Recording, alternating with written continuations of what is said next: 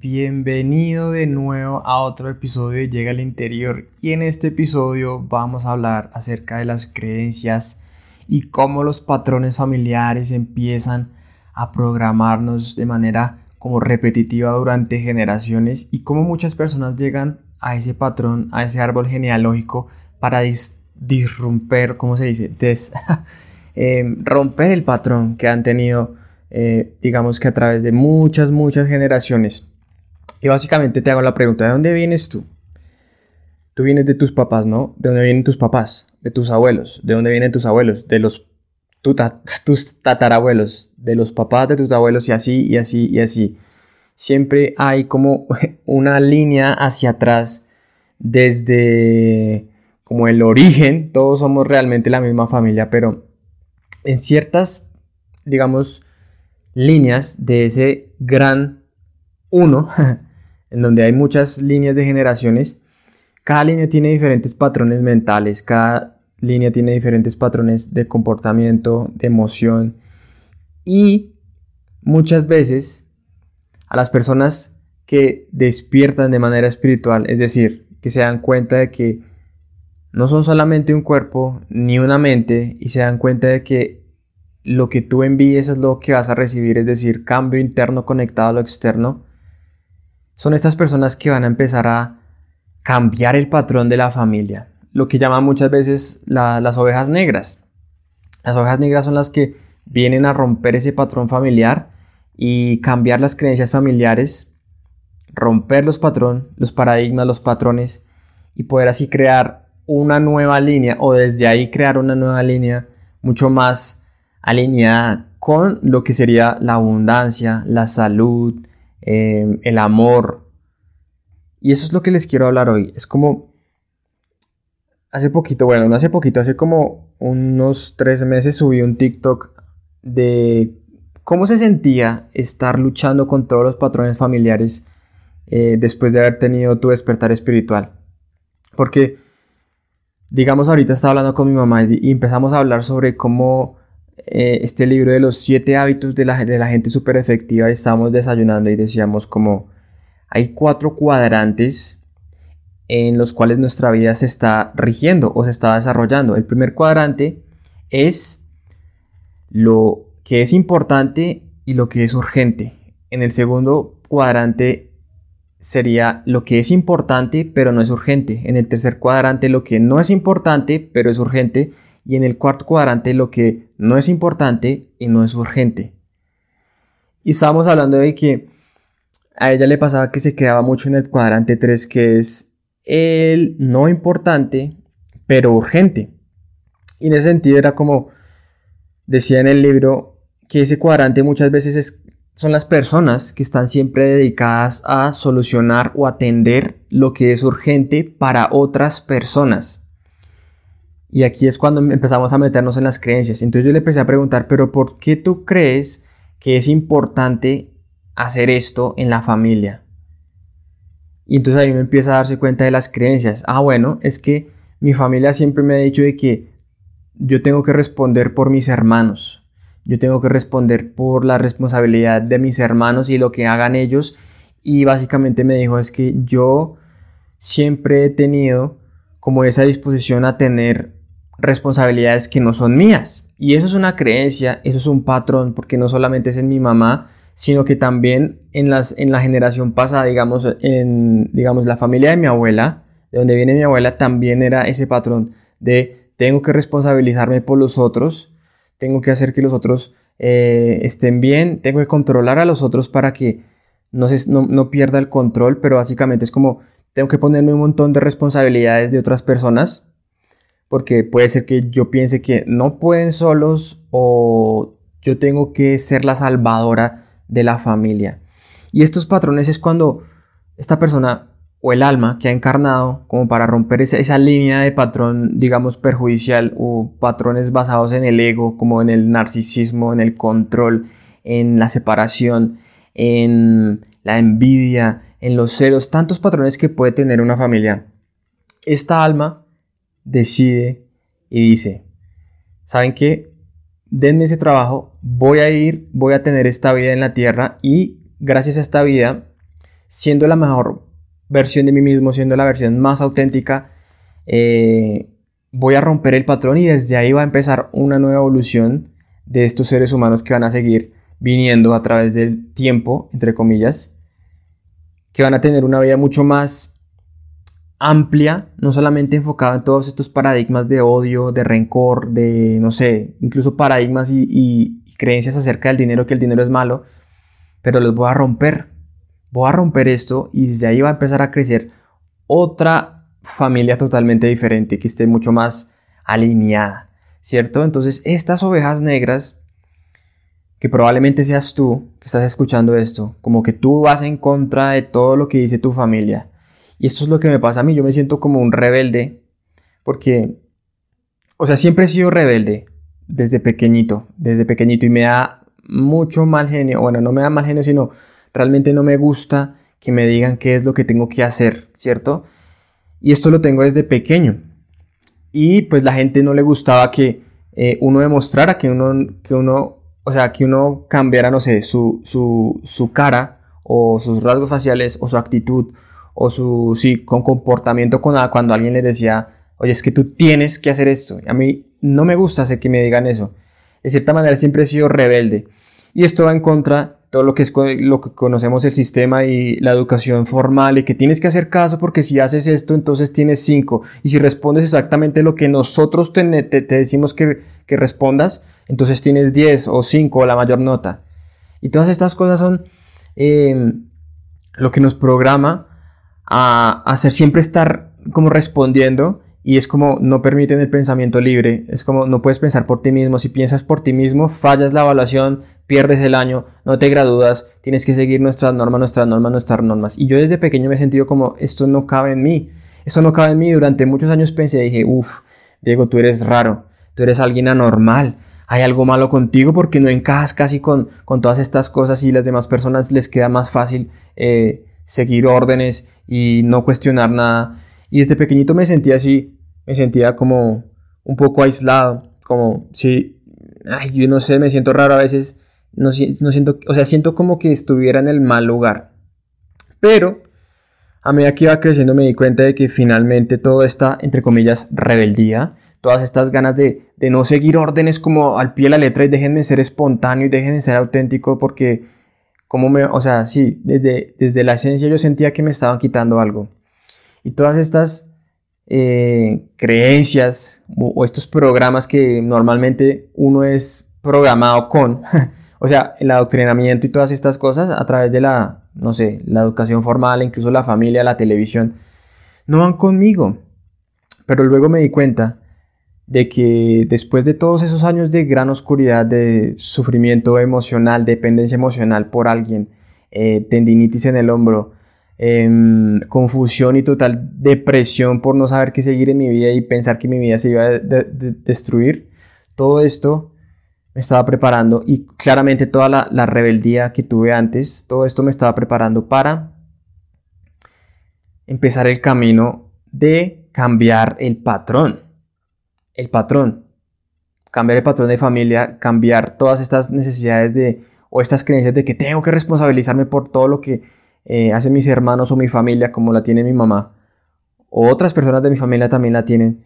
Y vine a como romper ese patrón, a crear otra cosa, tener otra información y crear mis, mis decisiones o tomar mis elecciones desde ahí, crear otra, otra familia, otro patrón totalmente diferente. Y ahí es cuando uno empieza a cambiar ese árbol, genealógico. Y probablemente muchos de ustedes sean los que estén haciendo eso o conocen a alguien de su familia que sea que el que no, el que no encaja, digamos, en lo normal y está haciendo lo que le gusta, está haciendo lo que, lo que más ama hacer en la vida, tiene mucho dinero, es libre económicamente y probablemente eh, no se vea tanto porque está trabajando tanto en su negocio y le apasiona tanto que es totalmente diferente a la vida, está siempre viajando o cosas así.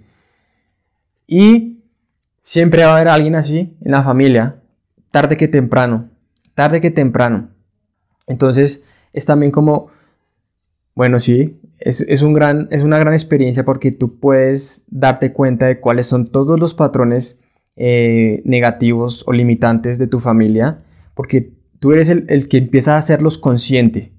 Ya no son inconscientes, no, es como, no es que mi familia es así y yo tengo que ser así hasta que me muera, no. Cuando uno llega y empieza a darse cuenta, a tener conciencia de cuáles son esos patrones, uno realmente empieza a decidir si los quiere tener o no. Cuando yo empecé a darme cuenta de, de, qué tan tóxica a veces era mi familia y, qué, patrones se veían repetidos y repetidos, digamos, en, en ocasiones en donde nos reuníamos todos como la Navidad, los cumpleaños, eh, estas actitudes que se repetían y estas, estas incluso estas eh, palabras que se repetían dentro de mi familia y me daba cuenta de que al final, pues no es nada personal, ellos están haciendo lo mejor que ellos pueden hacer, no es por juzgarlos, cada persona, cada persona, todos nosotros estamos haciendo lo mejor que podemos según nuestro nivel de conciencia, no es como juzgarlos, no es como ellos están mal, yo estoy bien, ellos no saben nada y yo sí lo sé todo, no, es juzgar, sino simplemente darse cuenta, son simplemente programas que han recibido de, su, infancia, ¿cierto? De, su, su, desarrollo cuando eran niños. Y eso es lo que llevan a su adultez. Y pues cuando tú eres consciente, tú te das cuenta incluso de los traumas de otra persona y te das cuenta incluso también que puede que esos traumas que ves afuera los tengas tú, porque son tu familia. Uy, yo actúo así como mi tío. Mi mamá actúa así y yo también actúo así, yo no me he dado cuenta. O yo tengo esta relación con el dinero y es la misma relación que tiene mi familia con el dinero. Por eso es que siempre, entre comillas, hace falta o es malo o no sé qué. O, por ejemplo, o sea, las creencias pueden ser muchas. Esos programas limitantes que se mantienen detrás y detrás de generación hasta que alguien dice yo no quiero mantener eso pero pueden ser muchos y pueden ser en, todos los temas, básicamente. Pero una de, las cosas más importantes en las familias es el dinero, ¿cierto? Cómo se relaciona esa familia en particular con el dinero. Y mi familia siempre se ha relacionado con el dinero como el dinero no es tan es importante, pero es sucio. El dinero es importante, pero Mm, mejor no lo muestres porque esto, esto te haría mala persona. No muestres que tienes mucho dinero, no muestres que estás ganando mucho porque no, esto es malo. Y cuando uno compraba algo, una camisa o un buzo o una ropa que, a uno le gustaba, la familia siempre decía, hmm, pero ¿qué? ¿Tendrá mucha plata? Regáleme, ¿cuánto tiene? Entonces, de cierta manera es como esa definición o ese significado negativo frente al dinero que muchas veces trajo aflicción y dolor y tristeza, incluso preocupación en toda mi familia. Cuando uno es niño, cuando yo era niño, veía todo eso, ¿cierto? Y eso fue los patrones que yo tuve. Como relación el dinero, el dinero es malo, el dinero es, este, es dolor, el dinero es preocupación, el dinero es incertidumbre, el dinero es sucio, no lo muestres, no muestres nada. Cuando vayan a hacer, cuando vayan a hablar de dinero, váyanse y escóndanse en otro cuarto para que los niños no se den cuenta de que estamos hablando de dinero. Entonces todas estas cosas me, formaron mi, mi, subconsciente literal y cuando fui más adolescente pues repetía los mismos patrones que tenían ellos. Los mismos patrones, como que me daba pena mostrar mi dinero o no quería contar el dinero apenas lo recibía, sino que lo guardaba de una vez en mis bolsillos porque de cierta manera pensaba que el dinero es sucio, no, quiero que nadie lo vea, si alguien lo ve es que me lo va a robar, o si alguien lo ve es que me lo van a quitar, y todas estas cosas de que siempre falta, no hay suficiente, no puedo comprarme estas cosas que me gustan porque ah, tendré mucha plata y cosas más importantes, no me hacían sentir culpable por comprarme eh, un juguete o comprarme algo que a mí me gustaba. Mm, Diego, pero ¿por qué te gastaste plata en eso? No hay más cosas más importantes. Entonces, como se, como se dan cuenta, hay muchas cosas alrededor del dinero. Y no solamente el dinero, creencias frente a todo, frente a cualquier aspecto de la vida humana. Pero, digamos que ese aspecto es como el que más em, hace girar a las familias en, en torno así como preocupación y todas estas cosas. Así que darte cuenta de que esta manera de relacionarte con el dinero, por ejemplo, no es la que tú quieres mantener. ¿Qué es lo que uno puede hacer para empezar a cambiar eso? Bueno, primer paso es decidir, yo no quiero vivir una vida así como la he venido viviendo mi familia. Yo quiero tener un estilo de vida y una calidad de vida totalmente diferente a, la que tiene mi, mi familia ahorita. Y esto requiere que yo cambie mi relación, mi percepción, mi perspectiva, mi significado hacia el dinero. Porque si lo sigo definiendo o le sigo dando ese significado negativo como que es malo, que no sé qué y tal, la, que sea que tengas tú, por ejemplo, es que las personas que tienen mucho dinero son malas o no puedo ser espiritual y tener dinero o Dios no le gusta el dinero porque el dinero es sucio y los pobres entrarán al reino de los cielos. Todas estas cosas es lo que no te va a permitir manifestar el dinero. Pero como te digo, no solamente es el dinero, puede ser como lo que le pasa a mi mamá, como esta responsabilidad que a veces uno se pone de otras personas como si fuera propia, como si fuera de uno mismo. Y al final uno está resolviéndole la vida a los demás, pero no está haciendo nada importante por la vida de uno mismo. Eso también es una creencia. Tener ese, ese patrón de estar manteniendo a todo el mundo contento, de que alguien me llama y me dice, no, es que hoy no puedo ir hoy, ¿puedes ir tú? Y uno dice, bueno, sí, sí, sí, sí, claro, claro, no te preocupes, yo voy. Claro, uno deja todas las cosas que tenía que hacer ese día por simplemente mantener eh, feliz o suplir, satisfacer la necesidad de esa persona. Porque es una creencia, es una creencia. El punto de todo esto es primero decidir que tú no las quieres mantener. Y luego empezar a buscar información que vaya en contra de ese patrón. Por ejemplo, en el dinero, yo no quiero ser así como mi familia, yo no quiero que el dinero esté ahí como a ras, siempre como de sueldo en sueldo, es que ya hasta el fin de mes no tengo. Pero todo esto requiere nueva información. Nueva información que te va a permitir pensar de otra manera y que va a hacer, hacerte sentir de otra manera y por lo tanto vas a tener, vas a tomar otras acciones y vas a tener otros resultados. Y esto es con todo. Ya sea que, no sé, cualquier cosa que hayas dado, o sea, te hayas dado cuenta de que tiene tu familia así como patrones negativos o de comportamiento o lo que sea, limitantes. La idea es buscar información que puedas empezar a absorber con tu mente para luego llevarla a la práctica y convertirte en esa persona, porque una vez tú te conviertas y sea un hábito, de, ahí en adelante toda tu vida va a cambiar. Y toda la vida de, ahí en adelante de tu familia va a cambiar. Porque tú tienes otra manera de ver la, la vida. Y esto puede ser también como, sí, muy difícil. Porque al principio me pasaba a mí que yo no era lo suficientemente fuerte para pararme en mis dos pies firmemente en lo que yo creía y muchas veces simplemente les hacía caso. Porque no estaba, no estaba confiado, no tenía confianza en mí mismo ni confianza en mis propias creencias.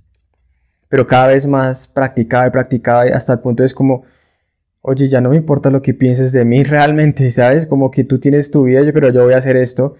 Eh, yo sé que esto es lo que han aprobado socialmente y culturalmente, pero yo voy a ir en contra de todo eso.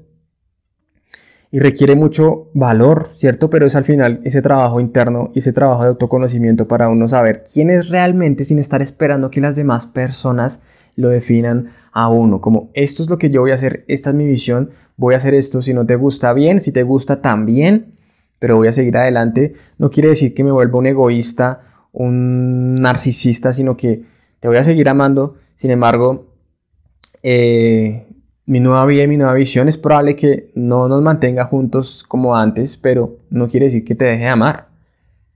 Y esto todo es un proceso de limpieza de esos programas que muchas veces, pues, cada persona en su tiempo han tenido como a través de los medios, de media. Hace poquito vi un video de Ralph Smart.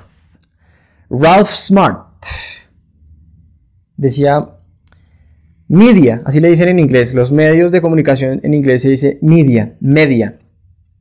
Y media viene, creo que del griego se llama medalla, significa la diosa de la ilusión.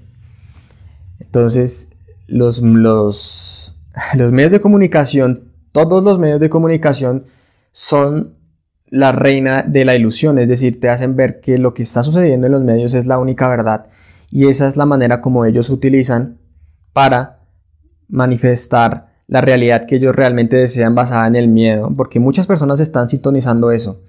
Ese es el literal adictronamiento. ¿Cómo se dice? Adoctrinamiento. Adoctrinamiento mediático. Y como decía Lao Tse, remueve el adoctrinamiento y no habrán preocupaciones. Cuando uno empieza a darse cuenta de que lo que uno creía que era es simplemente un conjunto de programas subconscientes que ni siquiera uno ha elegido de manera consciente, sino que han sido votados literalmente en tu mente a través de las cosas que has visto en la televisión, la radio, los periódicos, las películas, la música. Que es simplemente como una combinación de un montón de patrones y tú crees que eres eso, pero cuando empiezas a darte cuenta y empiezas a observar todos estos patrones y programas, que es lo que, eh, es lo que tiene la familia, ¿cierto? Como que todos estos programas negativos y limitantes, tú empiezas a darte cuenta de que estos programas fueron puestos ahí, pero no fueron, por, no fueron puestos por ti, fueron inconscientes. Entonces empieza el proceso de decir, bueno, ¿qué programas realmente quiero obtener o tener en mi, en mi, en mi mente subconsciente para verlos manifestados en mi vida externa? Porque otra vez volviendo a esto de la manifestación, no se trata de cómo aprender a manifestar, porque estás manifestando siempre, a cada segundo. No hay ningún momento en tu vida en donde no dejes de manifestar. No es como, ay, mañana voy a manifestar. Hoy no manifiesto. Voy a tomarme cinco minutos para manifestar. No, estás manifestando constantemente. Entonces, cuando tú sabes eso, empiezas a, tener como un poco de lógica y dices, no se trata de saber cómo manifestar porque ya estoy manifestando automáticamente. Lo que tengo que hacer es elegir conscientemente qué es lo que quiero manifestar, qué es lo que quiero que se manifieste en mi exterior. Y eso lo hago volviendo mi atención hacia el interior. ¿Qué es lo que yo quiero manifestar? Elegir conscientemente en lugar de que tus creencias subconscientes, inconscientes, que has obtenido otras personas manifiesten la vida que tú no desees, que está basada probablemente en creencias limitantes como el egoísmo, el odio, la venganza, eh, el desamor, la enfermedad, eh, la pobreza, la soberbia, la vergüenza, la culpa, el miedo, el odio y todas estas cosas van a seguir manifestando. A menos de que tú digas, ok, esto es lo que yo tengo y yo voy a tener otros. Voy a hacer el esfuerzo para cambiar estos programas y cambiar mi vida y por lo tanto cambiar la vida de mi familia. Porque cuando uno, uno sana uno, uno sana todas estas cosas, uno sana el árbol genealógico. Cuando, o sea, todos nuestros antepasados están esperando a alguien que llegue y diga, aquí se acabó esta mierda. Vamos a cambiar el patrón, vamos a cambiar el rumbo, voy a hacer otra cosa. Y ellos se alegran tanto o sea, yo lo digo como si los hubiera visto, pero no los he visto, sino que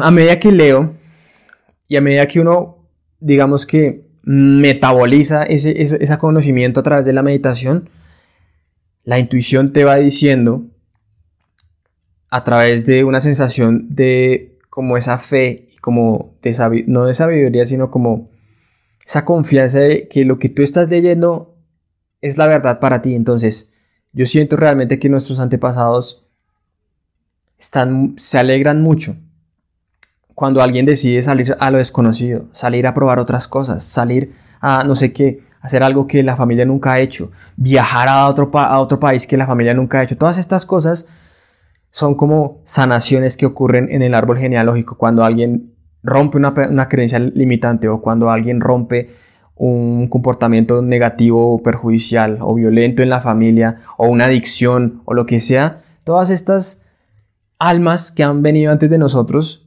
se alegran porque este lineaje empieza a limpiarse, empieza a limpiarse y empieza a alinearse más con lo que es la verdad. Como decía Fernando Malcolm, las creencias falsas producen sufrimiento, las creencias eh, verdaderas producen armonía. Porque el universo siempre está leyéndose, eh, rigiéndose por leyes. Y muchas veces el sufrimiento y todas las cosas, entre comillas, negativas, es porque las personas tenemos programas que están basados, o programas o creencias subconscientes que están basados en mentiras. Por eso es que sufrimos siempre, porque esos programas están manifestando nuestra vida de manera inconsciente. Es como, ¿por qué me pasan cosas malas siempre? ¿Por qué pasa esto siempre? No sé qué y tal, tal. Ah, bueno, no es porque tú estés haciendo algo mal. Solo que no te has dado cuenta de que los programas que tienes, el programa interno, el software, está manifestando el hardware y son cosas que tú no quieres. Y por eso se trata de empezar a elegir conscientemente qué es lo que tienes que hacer para cambiar tus programas y así manifestar la vida que realmente deseas. Así que cuando te sanes a ti y empieces a sanar cada vez más, empiezas a mirar y a escarbar dentro de tus sombras las cosas que has reprimido, empiezas a mirarlas y a traerlas a la luz y ponerlas enfrente de ti, decidirlas si las quieres tener y empezar a trabajar en ellas para solucionarlas, vas a empezar a sanarte a ti y por lo tanto a todos los que vienen detrás de ti vas a empezar a sanarlos también. Porque al final todos somos uno, no hay separación. Parece que fueran separados, parece que vinieran de diferentes tiempos, pero todo está sucediendo ahora. Incluso estas vías pasadas están sucediendo ahora.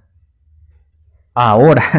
Déjame saber si te gustaría que hiciera un programa o un episodio acerca del tiempo, mi perspectiva y también pues la perspectiva de muchos científicos ahora y otras personas también que me han ayudado a ver mi perspectiva, a cambiar mi perspectiva sobre el tiempo, que realmente no es como una perspectiva lineal, como la línea del tiempo, inicio, no y desenlace, sino más bien es totalmente diferente. El ahora es lo único que existe. Entonces, estas personas se están alegrando. Así vas a cambiar no solamente tu vida, sino la vida de los de atrás y los de adelante. Pero todo es un trabajo eh, consciente, ¿cierto? Como elegir, elegir de manera consciente eh, qué patrones o qué creencias quieres tener según tu, tu escala de valores. Todo es un trabajo interno de autoconocimiento, es como, por eso se llama el desarrollo personal o crecimiento interior o crecimiento personal. Eso es lo que eh, sería como el árbol genealógico, ¿no? Cada uno tiene sus programas, otras personas están más basadas en otros programas, pero al final la idea es como salir más de esa mentira, de esas creencias falsas y optar por las creencias verdaderas que están más alineadas con Dios, con todo lo que es el universo. Y por lo tanto tener vidas mucho más plenas, no tan limitadas. Y muchas personas llegan y dicen, ¿saben qué? Voy a ir allá, voy a romper ese patrón y cambiar mi vida y cambiar la vida de todos. Si tú eres una de esas personas que ha, que ha estado trabajando a través de todos estos patrones genealógicos o limitantes en tu familia, déjame un comentario, me encantaría leerte. Si también sientes que eres la oveja negra de la, de la, familia, no te preocupes, no estamos solos. Hay miles de personas, millones de personas que han encarnado para romper los patrones de la familia, sobre todo en estos momentos de farsa mundial y evolución de la conciencia. Entonces te mando un gran abrazo. Recuerda seguirme en YouTube. Todos los días estoy subiendo videos. Me puedes encontrar como Diego Dao en las demás redes. Instagram como Diego Dao 1. En TikTok como Diego Dao. Y mantente atento porque voy a seguir subiendo videos aquí, episodios en el podcast, hablando de otras cosas que no he hablado en ningún otro lado. Te mando un grandísimo abrazo de luz. Nos veremos en el próximo episodio y cuídate mucho. Aloha.